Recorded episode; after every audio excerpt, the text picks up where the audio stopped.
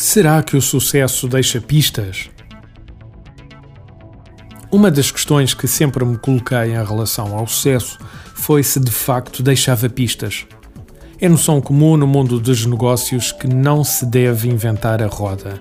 Mas será que essa máxima também é aplicada ao sucesso? No nosso entender, não. Achamos que a maioria das pessoas não entende porque é que muitos à sua volta têm sucesso e elas não. Acreditamos que o sucesso deixa pistas para quem as queira ver. É possível aprender com as pessoas que têm sucesso à nossa volta.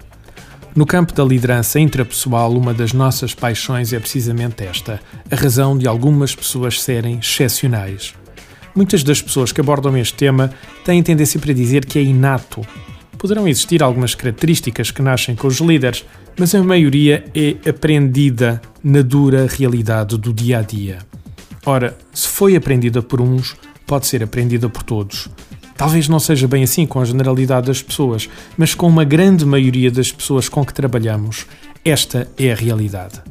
Este chamado não inventar a roda é por vezes também para nós apelidado de modelação de estratégias. Quando bem utilizada, é das técnicas de aprendizagem mais eficazes que conhecemos. E como todas as técnicas que advogamos, é realmente simples. Ora, vamos ver. Todo o ser humano funciona com base em estratégias de sucesso e estratégias de insucesso. Cada vez que realizamos algo que funciona, o nosso cérebro reforça internamente esse sucesso e começa a criar um padrão de estratégia. O que acontece em termos cerebrais, de um modo muito simplificado, é claro, é que na primeira vez que realizamos algo, estabelecem-se determinadas ligações neuronais. Numa segunda vez que realizamos a mesma tarefa ou operação, essa ligação neuronal reforça-se. Na terceira vez, reforça-se mais e assim por diante. Passado em média 3 semanas ou 21 dias, o nosso cérebro é de facto uma máquina bastante inteligente e começa a pensar: bem, estás a fazer isto tantas vezes, então é melhor que isto seja feito de forma automática, sem que tenhas que estar a pensar nisso. Nesta situação, aquela ligação neuronal passa diretamente para uma zona do hipotálamo e a partir daí não temos de pensar mais nessa tarefa. Pense nisto. Quando conduz, para para pensar no que está a fazer? Claro que não. Essa ação já está no domínio do automático. Ora bem, e o que é que isto tem a ver com a aprendizagem? O problema de aprendermos uma estratégia de alguém de sucesso prende-se precisamente com isto. Muitas vezes, essa pessoa já nem pensa quando o faz. Mas se o queremos modelar, como é que o podemos fazer? Se não tivermos confiança para lhe perguntar, a única alternativa é estar com olhos bem atentos e observar com atenção tudo o que faz. Acima de tudo, como faz. Se tivermos confiança para isso, podemos conversar com a pessoa e esmiuçar a forma como o realiza.